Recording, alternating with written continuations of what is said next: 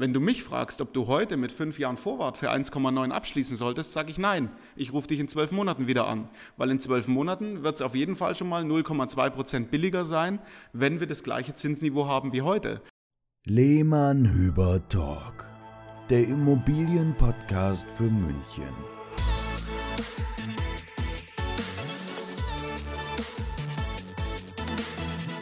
Herzlich willkommen. Hier sind wir wieder mit dem Lehmann-Hüber Talk, Folge 38 und dürfen den Dirk Langer wieder bei uns begrüßen. Servus, Dirk. Hallöchen. Weil es so schön war in den letzten Folgen. Sebastian ist auch dabei. Ja, doch, doch. Mich so. werdet ihr auch nicht los. Jetzt haben wir ja spannende Folgen abgedreht äh, zum Thema Baufinanzierung und müssen wirklich sagen, wir sind begeistert darüber, wie viele Rückfragen wir und wie viel Feedback wir von euch bekommen haben. Und wir haben uns natürlich heute vorgenommen, alle Fragen, die ihr uns geschickt habt, möglichst alle äh, mit dem Dirk zusammen zu beantworten. Und an der Stelle schon mal vielen Dank.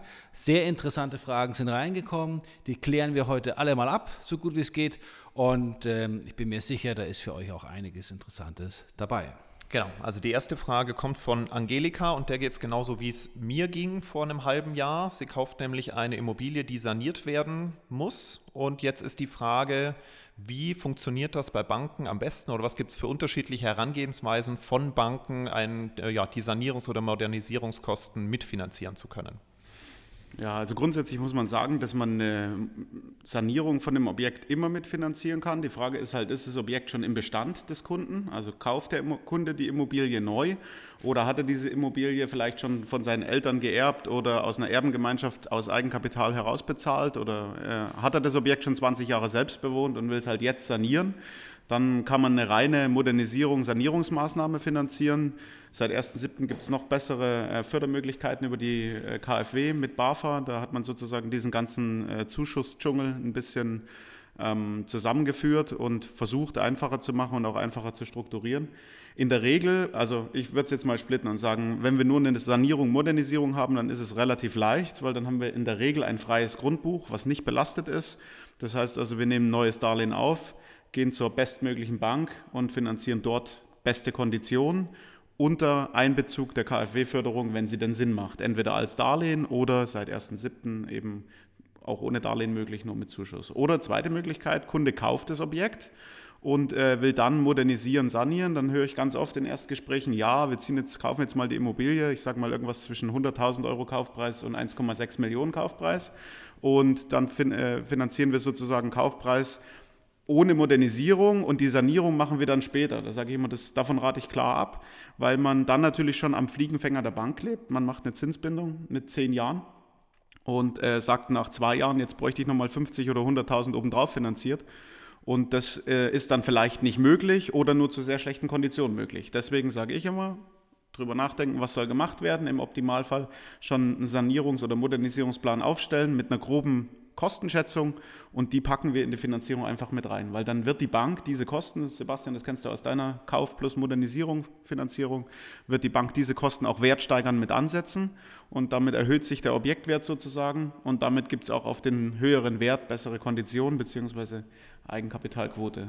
Den zweiten, Teil, positiv wieder. den zweiten Teil der Frage hast du jetzt gerade schon halb mitbeantwortet. Da kam jetzt nämlich noch drin vor, was ist, wenn man zwar schon mal Sanierung mitfinanziert hat, aber nach einem halben Jahr merkt, äh, Sanierung wird teurer, Geld geht aus, dann wird es ein bisschen schwierig, nochmal mit aufstocken. Na, nicht, nicht schwierig, aber die äh, Möglichkeiten schränken sich ein. Das heißt also eine reine Modernisierung bis 75.000 Euro kann ich es immer noch über einen Ratenkredit abwickeln. Da sind natürlich die Laufzeiten deutlich kürzer.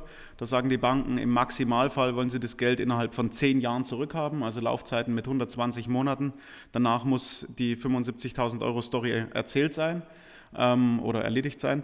Und ähm, alternativ kann man natürlich noch zu der Bank gehen, wo man eh schon finanziert hat. Und da empfiehlt es sich natürlich auch wieder über einen Vermittler zu gehen, damit man, was den Objektwert angeht, nicht überrollt wird, sondern wenn man nach drei Jahren nachfinanziert für eine Modernisierung, dann kann man ja vielleicht auch den Objektwert von heute nehmen und nicht den von vor drei Jahren, als man gekauft hat. Und das ist auch ein wichtiger Faktor, weil bei Kaufpreisentwicklungen in München mit 10 Prozent pro Jahr oder mehr ähm, ist die Immobilie von 2018 heute vielleicht schon von einer Million auf 1,3 Millionen gestiegen und damit auch wieder Luft für eine gute Kondition und eine gute Nachfinanzierung zur Modernisierung. Guter Tipp, Dirk, super. Ähm, kann man auch von Anfang an einen, einen Modernisierungspuffer mitfinanzieren? Also sprich, du kriegst von mir jetzt die Liste vom Handwerker des Kost Kostenvoranschlag, das ist ja das, was du auch brauchst. Aber wir machen nochmal einen, der Handwerker schreibt jetzt rein, plus 10% äh, Sanierungspuffer für Eventualitäten. Du weißt ja, ich reiß die Wand auf und dann sehe ich erst, was zu machen ist. Vor allem du reißt die ja, Wand ich. auf. oder, oder aus Erfahrung plus 50% Sanierungspuffer. Okay, gut. Ja. Äh, na, Sebastian, man, also man, Ja. die Frage ist ja unabhängig von den Prozenten, kann, äh, finanziert sowas die Bank mit? Einen Puffer, einen event Ja, die? Frage ist halt immer, wie man es ausrichtet. Also eine Bank fordert grundsätzlich nicht zwingend, kommt auch wieder aufs Institut an, aber die wenigsten Banken fordern zwingend einen Kostenvoranschlag, weil ja auch der nicht bindend ist, ähm, sondern die fordern eine Baukostenaufstellung oder eine Baukostenschätzung. Und ich sage immer, schätzen kann man ja auch 10% höher und da hat man den Natürlich. Puffer vielleicht drin. Und Okay. wenn man dann noch einen Sachverständigen findet, Sachverständig oder Sachverstand hat immer der, der es macht oder der, der es studiert hat. Das heißt also, derjenige, der die Bauunternehmung, die dir den Kostenvoranschlag schreibt oder die Kostenaufstellung bestätigt, den ich ja dann bezahle. bestätigt halt den, den etwas höheren, die etwas höhere Summe. Und bei manchen Banken ist es eben auch möglich, ähm, bis zu 10% der Kreditsumme oder Minimum mal 25.000 Euro nicht abzunehmen. Das heißt also zurück auf deine Frage, Marc, ich finanziere eine Million und habe da 200.000 Euro Baukosten mit drin und du sagst, ich habe schon gut gerechnet, hoffe eher, dass es nur 150 kostet. Auch das höre ich von all meinen Kunden. Hinterher rufen die meisten trotzdem an und sagen, 200 haben nicht gereicht. Aber wenn es doch mal so sein sollte, dass die 150 reichen, dann haben wir die Möglichkeit, bei einigen Banken sozusagen eine Nichtabnahme von Darlehensteilen mit einzurechnen. die dann wieder die veränderte, verbesserte Kondition bedeuten. Nee, die Kondition ist dann schon futsch. Also hast du den schlechteren Zins gekauft, Ah. Okay. aber der ist ja marginal schlechter Ja, hoffentlich durch ja. eine gute und optimierte äh, Finanzierungsgestaltung. Und, ähm, aber du kannst es zurückgeben und zahlst dafür jetzt nicht einen Zinsschaden von mehreren tausend Euro, sondern kannst sagen, ich brauche die 20.000 nicht und will sie nicht haben. Also Angelika, ich hoffe, wir haben deine Frage äh, umfassend beantwortet. Vielen Dank, Dirk. Also es gibt auch zu, diesem, zu dieser einen kurzen Frage wirklich viele Themen. Fazit ist, Ich finde zu allem 1000 Worte, egal Das wie lang ist die Frage richtig. ist. Ne? Das, deswegen haben wir noch ein paar mehr Fragen. genau, wir haben noch ein paar mehr Fragen, aber wir, ihr wisst jetzt, was das Thema alles bedeuten kann. Also geht einfach auf den Dirk zu. Ähm, er kann euch da sicher helfen.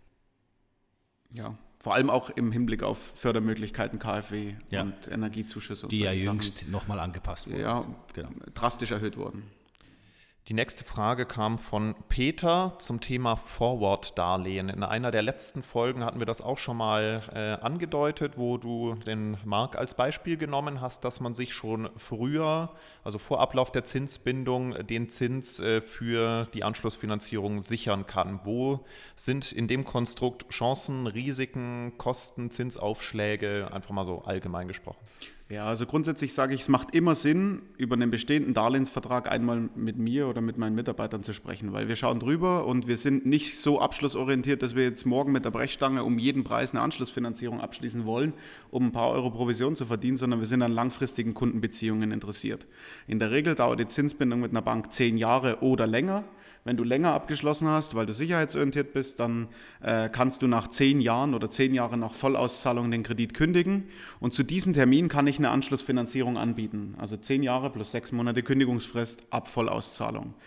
Und bei zehnjährigen Zinsbindungen allgemein kann man mit Ablauf der Zinsbindung verlängern und wir können uns schon 60 Monate vorher darüber unterhalten. Das heißt, oder nicht unterhalten können wir uns natürlich noch viel früher, aber ab 60 Monate vorher kann ich ein fünf Angebot Jahre, machen. Fünf Jahre vorher. Ja, 60 Monate ist, sage ich immer deswegen, weil die sind zu 100 Prozent klar. Es sind nicht fünfeinhalb Jahre, sondern genau fünf Jahre oder weniger. Attraktiv werden die Konditionen in der Regel äh, ab 36 Monate bis 12 Monate vorher. Das heißt also, eine, eine, einfach wieder eine Zahl, ich stehe ein bisschen auf Zahlen, also pro Monat, den man im Vorwart handelt, verlangen die durchschnittlichen Banken, manche mehr, manche weniger, 0,015. Das heißt also Aufschlag auf den aktuellen Zinssatz 0,015 für jeden Monat, den du im Voraus handelst. Das heißt also 60 Monate ergibt 0,9 Aufschlag. Es gibt Banken, die nehmen nur 0,01, dann sind es halt nur 0,6% Aufschlag. Und es gibt Banken, die nehmen 0,02 für jeden Monat, dann sind es halt 1,2 Prozent Aufschlag auf das aktuelle äh, Zinsniveau. Nicht das, was du abgeschlossen hast, sondern das, was du aktuell am Markt erkaufen kannst. Und dann kann man natürlich dort äh, Break-Even-Berechnungen dagegen stellen und schauen, okay, wie dürfte sich das Zinsniveau denn in den nächsten fünf Jahren entwickeln? Ich sage jetzt mal, es kann auf jeden Fall 0,9 Prozent steigen, damit ich nicht jetzt, sondern in fünf Jahren noch kaufen kann. Dann habe ich nichts gut und nichts schlecht gemacht. Und viele Banken bieten eben auch zwölf Monate vorher schon eine kostenfreie Anschlussfinanzierung oder eine kostenfreie Vorwartfinanzierung an. Das heißt also, 60. bis 12. Monat kostet diesen Aufschlag und wenn du es aussitzt und mutig bist, dann zahlst du zwölf Monate vorher gar keinen Aufschlag mehr. Dann kriegst du einfach das aktuelle Zinsniveau und kannst das wieder zehn Jahre festschreiben. Und deswegen sage ich, es ist wichtig, mit uns zu sprechen, weil jeder, der mit mir über eine Anschlussfinanzierung schon gesprochen hat, kennt das Beispiel. Ich sage immer, es ist wie wenn ein Tank halb leer ist dann hast du die Möglichkeit, sofort nachzutanken, wenn es billig ist. Oder du fährst halt noch eine Woche mit einer Restreichweite von 300 bis 500 Kilometern und kannst dann in einer Woche tanken, aber dann musst du den Preis nehmen, der es ist. Und deswegen ist es wichtig, vorher mal auf die Preistafel zu schauen, ab dem Moment, wo der Tank halb leer ist. Und das ist sozusagen nach fünf Jahren. Und äh, Dirk, wichtig ist ja auch, in der Vergangenheit wurden ja, also nicht in der jüngsten, aber in der zurücklaufenden Vergangenheit von vier bis fünf Jahren, sind deutlich höhere Zinssätze verlangt worden. Das heißt also, alle, die jetzt etwas laufen haben, seit fünf oder länger Jahren auf zehn oder 15 Jahre, sollten auf jeden Fall mal ihren Vertrag anschauen, weil da ist ja auf jeden Fall schon mal was drin. Ne? Richtig. Man muss sagen, das, was du ansprichst, wenn man das noch ein bisschen zu Ende dichtet, dann äh, klingt es so, als könntest du der Sparkassenberater sein, der oh, sagt, ey, du hast bei mir... Äh, nein, nein, danke. Nein, danke. Dir. Ich nehme das sozusagen als Anstoß. Ja, schau mir, oh, schau aus wie ein Sparkassenberater. Nein, bei heute, heute mit der Badehose wieder. Fast, ja. Fast. Wie, wie das Seepferdchen raus. Ja, genau. Genau, die Maria Nein, lässt das Wasser im Pool ist, Es ist ja, äh, ich meine, wie ist es denn? Der Vertrag liegt in der Schublade, der wird nie nee, wieder angeschaut. Ich, und, äh ich, was, ich, muss dich unterbrechen, weil ich möchte den Faden nicht verlieren. Bitte. Also du hast vor fünf Jahren eine Finanzierung für 2,5 Prozent oder vielleicht für 2 Prozent bei der Sparkasse oder irgendeiner anderen Bank abgeschlossen und jetzt ruft dich 60 Monate vorher der Sparkassenberater an und sagt, Mensch, lieber Marc, damals hast du 2,5 abgeschlossen, jetzt steht das Zinsniveau bei 1 Prozent mit Vorwortaufschlag bei 1,9, komm, machen wir einen neuen Vertrag und unterschreiben für 1,9. Wenn du mich fragst, ob du heute mit fünf Jahren Vorwart für 1,9 abschließen solltest, sage ich nein. Ich rufe dich in zwölf Monaten wieder an, weil in zwölf Monaten wird es auf jeden Fall schon mal 0,2 Prozent billiger sein, wenn wir das gleiche Zinsniveau haben wie heute. Und das muss dir klar gemacht werden. Und wenn du dann sagst, ich finde die 1,9 aber immer noch toll, die will ich haben, dann kriegst du sie von mir. Und das macht den Unterschied. Das heißt also, ich versuche dich nicht jetzt unbedingt, und es geht immer anhand der Historie, weil wenn man aus einem, aus einem stark gefallenen Zinsniveau herauskommt, dann kann ich sagen, du, du kaufst immer noch billiger, als du vor fünf Jahren gekauft hast, aber du kaufst für die aktuelle Marktsituation mit der aktuellen Zinserwartung auf die nächsten fünf Jahre vielleicht trotzdem noch zu teuer. Und da liegen halt, keine Ahnung, bei 0,9 Unterschied und 300.000 Euro Restschuld sind es grob überschlagen, 25.000 Euro Zinskosten in zehn Jahren, netto 25.000 Euro bei 300.000, die du zu viel bezahlt hast. Und da sage ich, warte doch noch ein bisschen oder ruf mich jedes dritten, jeden dritten Monat an und frag mal nach dem Preis. So ja, ähnlich du, wie. Du begleitest ja deine Kunden auch entsprechend, das finden wir ja auch super. Ja, das setzt sich auf Wiedervorlage. Du bist auf Wiedervorlage, du vergisst ja deine Kunden ich vergesse auch nicht. Dich auch nicht. Und das finden wir auch toll äh, und das schätzen ja auch die Kunden an dir, dass du eben, dass man bei dir das Gefühl hat, Mensch, mein Berater kümmert sich nicht nur bei meinem Termin, wenn ich da bin, sondern auch später in der Folge und du, du vergisst halt nichts, Dirk. Und das finde ja. ich halt super. Ne? Ja, ich versuche es negativ auszudrücken. Ich versuche eine Provision zu verdienen, aber mir ist egal, wann ich sie verdiene. Und wenn ich sie in fünf Jahren erst vereinnahme, ist es genauso gut wie heute. Wichtig ist mir, dass das Produkt, was du abschließt und kaufst, auch das ist, was du haben willst. Und das macht den Unterschied von mir zu einer Bank oder von uns zu einer Bank. Also ich glaube, da kann der Peter jetzt ganz viel rausziehen aus diesen Aussagen. Und, und mich ich, einfach anrufen. Oder ja, dich einfach anrufen, wenn es ihm noch nicht gereicht hat. Genau. Ich, ich, will dem Peter nur vorwarnen, weil ich habe es noch äh, genau vor mir, wenn man dann mit Dirk anfängt, Break-Even-Berechnungen zu machen, da glüht sein Taschenrechner und äh, alle anderen steigen ja, erstmal aus, ja. bis er es dann nochmal in Ruhe erklärt. Aber es ist super, weißt du, lieber mehr wissen als zu wenig äh, und äh, du, du hast halt dann die absolute Sicherheit, kein Geld zu verschenken. Und Leute, wer will denn schon einer Bank mehr Geld schenken als notwendig? Hallo? Am Ende, des, am Ende des Gesprächs kommt immer die Frage, Herr Langer, was würden Sie tun? Und dafür brauche ich meinen Taschenrechner, Sebastian, weil wenn ich nicht rechne, dann kann ich dir, habe ich auch kein Gefühl dafür, was ich dir empfehlen würde und ob du vielleicht doch lieber jetzt schon abschließt oder ob du halt noch zwölf Monate wartest. Und mhm. das geht nur, wenn ich es gerechnet habe, weil dann entwickle ich ein Gefühl für deine Finanzierung. Der Dirk hat, glaube ich, einen Taschenrechnerverschleiß von alle drei Monate braucht er neun, da sind die Tasten durch. so, nächste Frage. Der Alexander hat uns geschrieben, Eigennutz versus Kapitalanlage. Also der ist in der Entscheidungsphase, was soll ich machen? Ähm, und wie unterscheiden sich hier die Finanzierungskonzepte? Ja? Also da gibt es ja auch viel Halbwissen da draußen. Äh, Habe ich auch schon von Kunden gehört, ja, man kriegt ja bessere Konditionen, wenn man äh, wieder äh, vermietet äh, und schlechtere, wenn ich es selber nutze. Also das ist, Dirk, nur so für dich, kennst du sicherlich auch, etwas so an Wissen, was draußen rumschwirrt. Kannst du da ein bisschen auf, für Aufklärung sorgen für den Alexander? Ja, also es sind, äh, ich muss die Frage nochmal, damit ich nicht dran vorbeirede, ich will kein Politiker Also der sein. Alexander will wissen, äh, ob's, welcher, wie ist der Unterschied beim Finanzierungskonzept zur wenn ich eine Wohnung selbst nutze oder sie vermiete. Ja. Also grundsätzlich äh, muss man sagen, er kann mich ja immer anrufen. Ich werde also beide Szenarien mit ihm auch beleuchten. Also gerade bei einer Budgetberatung ist es selbstverständlich zu schauen, was ist Eigennutzung möglich und was wäre alternativ zu einer Kapitalanlage möglich und denkbar. Mal abgesehen von, von dem Sinn, es so zu tun, geht es jetzt, glaube ich, darum, und da berätst du ja auch, du schaust dir die Situation des Kunden an, aber jetzt sind wir an dem Punkt, wo man sagt, was gibt es denn für einen Unterschied bei der Bankfinanzierung ja, hinsichtlich Eigennutz Eigennutz und Vermietung? Also für mich tun sich zwei Sparten auf. Das erste sind die Herauslagekriterien der Banken. Das heißt also, wenn du als Kapitalanleger unterwegs bist, dann hast du natürlich andere Haushaltsrechnungen zu bestehen als als Eigennutzer. Klar, weil die Rechnung sieht ja so aus, künftig wohne ich im Eigenheim und habe meine Darlehensrate und zahle keine Miete mehr. Kaufe ich eine Wohnung zur Vermietung, dann muss ich weiterhin meine eigene Miete oder wenn ich schon im Eigennutz wohne, ähm, meine Darlehensrate bezahlen. Dann, wenn ich im Darlehen, also im Eigennutz oder in der eigengenutzten Immobilien wohne, dann habe ich ein Anschlussfinanzierungsrisiko, vielleicht auf den Restkredit, den schaut sich eine Bank an, während sie bei einer Miete einfach unterstellt, dass die Miete gleich bleibt.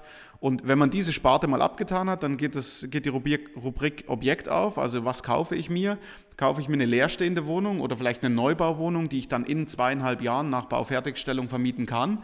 Und wie sieht die Bank dort wiederum den Mietansatz? Das heißt also, wenn ich ein Objekt Bestand kaufe, mit einer festen Miete, die schon vereinbart ist, ein bestehender Mietvertrag drauf liegt, dann weiß ich ja, mit was ich rechnen kann.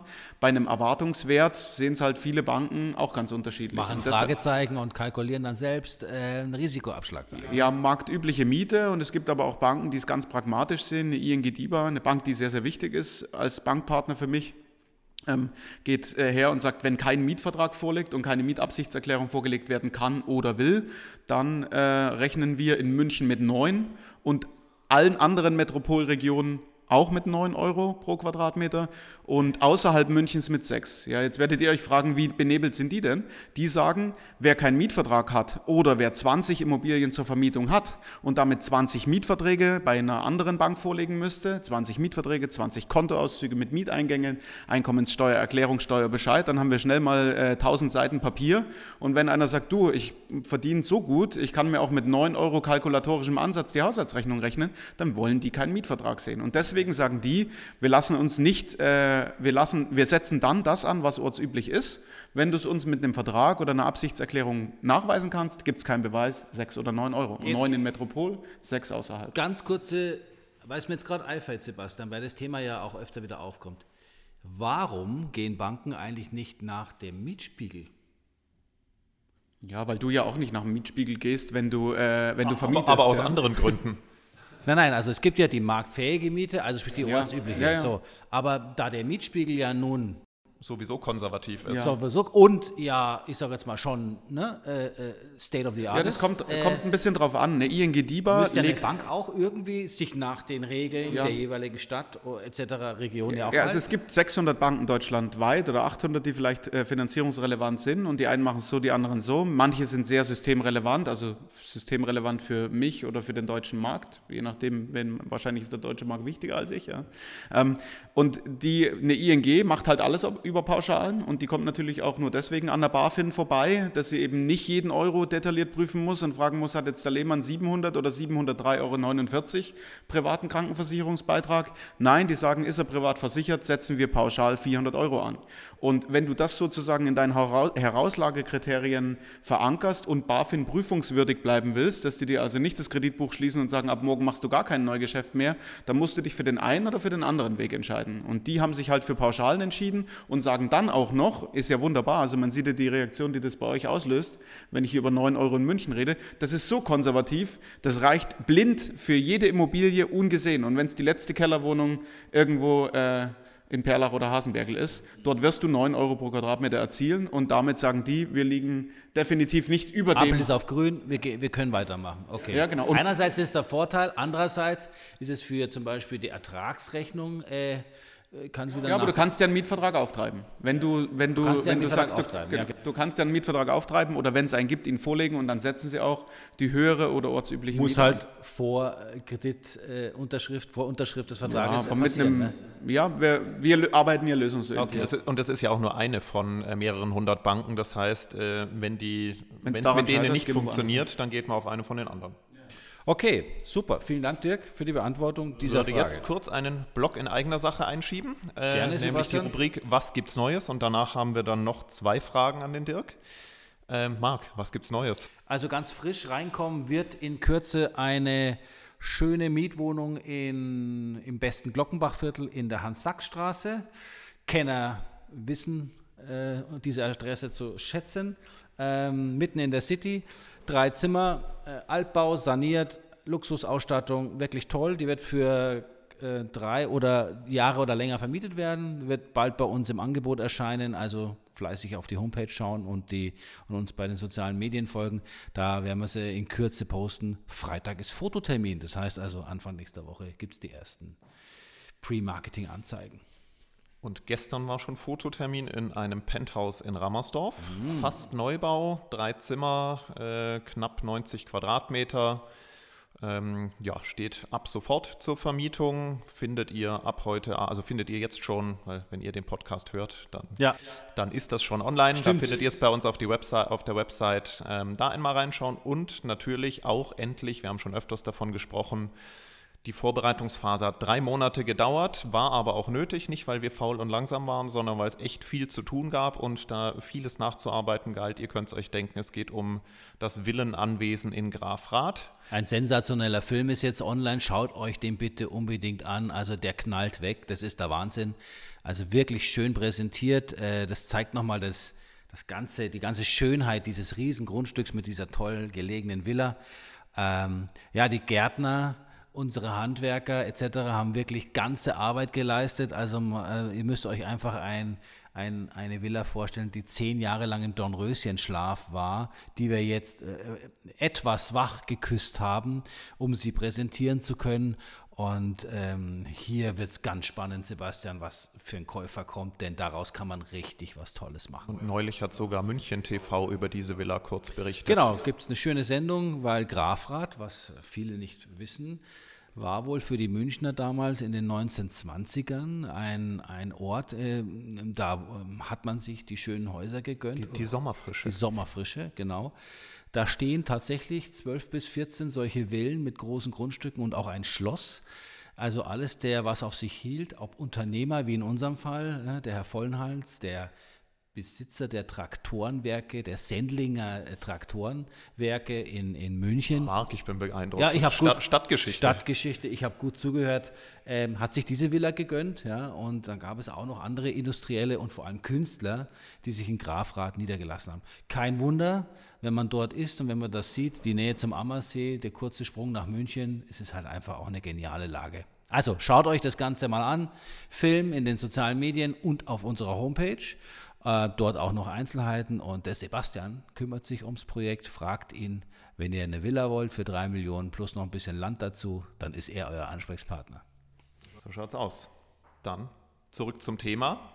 Dirk, es kommt die nächste Frage und zwar jetzt von Michaela. Ganz allgemein, weil das ist, glaube ich, auch ein Punkt, der gerade aktuell viele Leute interessiert, die sich gerne im Ausland eine Ferienwohnung oder ein Ferienhaus gönnen möchten. Wie kann man als Deutscher mit deutschem Einkommen mit deinen Bankkontakten eine Immobilie im Ausland finanzieren? Ja, also zuerst braucht man, glaube ich, für die Einreise einen negativen Corona-Test, ähm, um das Thema auch mit aufzugreifen. Nein, also es ist, das wird nicht relevant sein, aber das sollte man natürlich immer im Blick haben, wenn man sich im Ausland eine Immobilie kauft. Reisebeschränkungen wird ja auch ein Thema in der Zukunft sein. Also ich bin kein großer Freund von Ferienimmobilien im Ausland, weil ich immer sage, für das Geld kann man auch viel Urlaub woanders machen und vielleicht äh, kriegt man dann sogar das Frühstück geliefert und muss es nicht in seiner Ferienwohnung selbst herrichten oder herrichten lassen von seiner Frau oder seinem Mann, je nachdem. Ähm, ich kann Kapitalbeschaffungen auf deutschen Immobilien machen. Ich habe vor wenigen Tagen eine zum Abschluss gebracht, fällt mir gerade ein, ähm, wo ich ein Objekt in der Nähe von Landsberg, südlich von Landsberg, also eigentlich zwischen Weilheim und Landsberg beliehen habe ähm, mit 300.000 Euro und das Geld wird verwendet für einen Immobilienkauf in Italien. Äh, am Lago Maggiore und mm. da kriegt man dafür noch was. Ja? Also ein Traum, der Marc fährt schon los ja, ich bin quasi schon. sucht noch nach der Immobilie, die wir in Deutschland beleihen weiß, können. Äh, das ist einfach ein Traum da unten. Unbedingt mal hinfahren. Ich, ich kenne es nur bei Regen, da war es nicht so schön. Nee, wenn es regnet, ist es nicht so schön, aber ja, Also du fährst los und suchst die Immobilie in Deutschland, Marc, die wir beleihen können. Also ja. das ist das, was ich brauche, wenn ich in Deutschland eine Immobilie als Sicherheit haben kann. Es war hier in dem Fall auch nicht die Immobilie, ähm, der Kundin und des Kunden, sondern die der Mutter, die wir beliehen haben, weil sie selber zur Miete wohnen, relativ günstig in einem schönen Haus. Vermögenssituation und Einkommenssituation ausgeglichen, das ist eh klar und vorausgesetzt. Andere kommen, glaube ich, auch nicht auf die Idee, auf die Idee sich ein äh, Objekt im Ausland zu kaufen. Und ja, so ist es. Also so kann man es machen. Also auch da gilt erstmal mit dir und deinen, ja, du hast Möglichkeiten. deinen Kolleginnen sprechen. Und ist das in, nur mal ganz kurz in allen Ländern gleich so? Also ich glaube Österreich, Italien, ist es tatsächlich so, dass man mit einer Grundschule arbeiten kann? Gibt's mit einer deutschen Immobilie kann man arbeiten, die wir beleihen. Ja. Ich kann nicht das Objekt in Österreich finanzieren. Grenznahe Regionen, also ich weiß eine Kundin, die in der Nähe von Innsbruck gekauft hat, die dann über eine örtliche Volksbank auch eine Finanzierung dafür bekommen hat in mhm. Deutschland, mhm. weil sie weiterhin in Deutschland arbeiten. Beide machen halt jeden Tag Grenzübertritt. Das geht schon, aber ist nicht mein Fokus. Okay, dann nur zum Verständnis, du Du arbeitest aber mit einer österreichischen, mit einer deutschen Schweizer Bank nicht zusammen. Nur mit deutschen Banken. Okay. Auch klar. mit Banken. Man kann hier die Unicredit ja nennen, die ja als größte italienische Bank, wo man denken könnte, Mensch, da gehe ich mal direkt dahin, das ist vielleicht sogar meine Hausbank und die finanzieren das. Nein, auch die finanzieren, selbst mit der Bank Austria, die ja auch zum Unicredit-Konzern gehören, nicht als deutsche Bank in Österreich und eben auch nicht als österreichische Bank in Deutschland. Wenn ich jetzt Italien. kein Grundbuch habe, kein freies, oder eine Grundschuld eintragen lassen kann. Und ich habe jetzt nur einen, äh, einen EK-Anteil von 20, 25, 30, 40 Prozent. Ist das auch möglich? dann eine Auslandsimmobilie zu kaufen? Ja, wenn wir unter 75.000 Euro Darlehenssumme bleiben und sie über einen Ratenkredit machen können, dann ja. Ansonsten hoffe ich, dass deine Oma ausreichend vermögend ist, um dir den Kaufpreis zu leihen, sozusagen. Ja. Okay. Also es ist nicht möglich, über eine deutsche Bank im Ausland zu finanzieren. Aber wenn natürlich einer 20 Prozent äh, Eigenkapital hat, dann würde ich dem empfehlen, mit seinen deutschen Einkommensunterlagen vielleicht zu der italienischen Bank zu gehen und zu sagen, äh, hoffentlich äh, sprachgewandt, ähm, ich brauche ein Darlehen für ein Haus hier vor Ort Alles und klar. bringe eine Eigenkapitalquote okay, mit. Gut. Eine gute. Ja, ich glaube, das das ist eine gute Aufklärung, weil Sebastian, wie du schon gesagt hast, auf mich kommen auch mehrere zu. Das hat aber jetzt auch, ist aber auch die Zeit jetzt. Viele wollen sich einen Satelliten kaufen, irgendwo in Spanien etc., weil wenn nochmal sowas kommt wie Corona, wollen sie alle abhauen. Und ja? kommen nicht hin. und kommen nicht hin oder nicht, nicht mehr zurück. Keine Ahnung. Werden wir schauen. Werden dann wieder Wohnungen frei. Die Claudia hat, und da sind wir jetzt dann am Schluss unserer Fragen, letzte Frage, Dirk. Ähm, kann man zum Notar gehen ohne eine Finanzierungszusage? Manchmal wissen wir ja, dauert es ein bisschen länger bei den Banken. Äh, ich sage jetzt mal, ja, eigenes Risiko, aber was empfiehlst du? Ähm, äh, du hast bestimmt schon ein paar Fälle gehabt in deinem Leben. Ähm, Kein, keinen einzigen.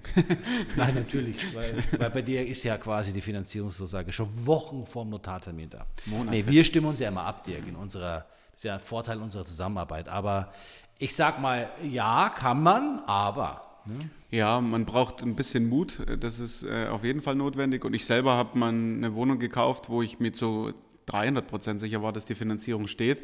Ich habe den Notartermin trotzdem verschoben, weil die Finanzierung für mich selber ähm, erst an dem Montag, an dem ich einen Notartermin gemacht habe oder ausgemacht habe, genehmigt wurde. Der Notartermin wäre 16 Uhr gewesen, die Genehmigung kam 18 Uhr. Deswegen empfehle ich immer jedem, macht nicht montags Notartermine, sondern geht Dienstag bis Freitag zum Notar. Dann haben wir wenigstens den Montag noch als Arbeitstag. Ansonsten ist ein Montags-Notartermin so, als wärst du Freitagmittag praktisch handlungsunfähig gestellt. Und also das äh, am Rande dazu. Ähm, ich würde je nach Vermögens- und Einkommenssituation äh, es auch befürworten, dass ein Kunde zum Notar geht. Ich setze immer alles daran, dass die Finanzierung vorher steht. Wenn es unbedingt sein muss und man das Objekt oder den Objektverlust riskieren muss, und ich sage, die Finanzierung geht bei jeder Bank. Die Frage ist nur, wer hat den besten Preis? Warum nicht? Aber man kann es nicht pauschal beantworten. Dürfen tut man es, wenn der Notar einen, guter, einen, guten, einen, guten, Job macht, dann fragt er sowieso nach der Finanzierungsbestätigung und lässt sich das auch nachweisen, weil sonst beurkundet er ja einen Kaufvertrag, in dem er das Risiko eingeht, dass er die Kaufpreisfälligkeit stellt und nicht bezahlt werden kann. Und wer will schon eine Rückabwicklung? Also ja, ich hoffe, dass das ausreichend beantwortet ist. Es ist von Fall zu Fall zu sehen Ja. und ich versuche alle meine Kunden vor dem Notartermin mit einer genehmigten Finanzierung und im Optimalfall mit Grundschuldbestellungsunterlagen auszustatten, ähm, weil sonst muss ja auch der Käufer noch ein zweites Mal zum Notar, um dann die Grundschuld zu bestellen. Und mal ganz abgesehen von der emotionalen Aufgewühltheit, man schläft Ja. deutlich ruhiger, äh, Ja. weil äh, ich glaube vor allem dann die ein, zwei Wochen, bis es dann zur Grundschuldbestellung geht, ähm, sollte man ja auch noch Ja, gut es kann ja auch schlafen nur ein. Tag sein, aber Eben. ich sage, mit einer Zusage in der Tasche und ohne Grundschuldbestellung traue ich mich immer. Ähm, aber wenn die Zusage noch nicht formuliert ist von der Bank, Ja. dann Alles ja. klar. Claudia, ich hoffe, wir haben deine Frage hiermit ausreichend beantwortet. Den Dirk erreicht ihr auch über die äh, Website, die wir in den, wie sagst du immer so schön? Show Notes. in den Show Notes drin stehen. Äh, Dirk Langer, www.baufikompass.de. Geht mal auf seine Seite. Hier findet ihr ihn, seine Aussagen, seine Mitarbeiter. Ähm, er sitzt mit uns hier in der Herzogstraße 48 58 in München. Jetzt wieder also, öfter, ja. Bitte, bitte gerne kontaktieren. Äh, wir sagen danke, Dirk, für diese Beantwortung dieser Fragen. Ich hoffe, äh, liebe Zuhörer und liebe Kunden und liebe ja, ähm, Fragensteller. Fragensteller. Äh, wir konnten es ausreichend beantworten und wenn noch was offen sein solltet, wisst ihr ja, wo ihr uns, ähm, ergo eben den Dirk, erreicht. Vielen Dank. Dirk, Servus. Merci deinen auch. Besuch. Ja, Servus. gerne. Bis Ciao. dann. Servus. Ciao.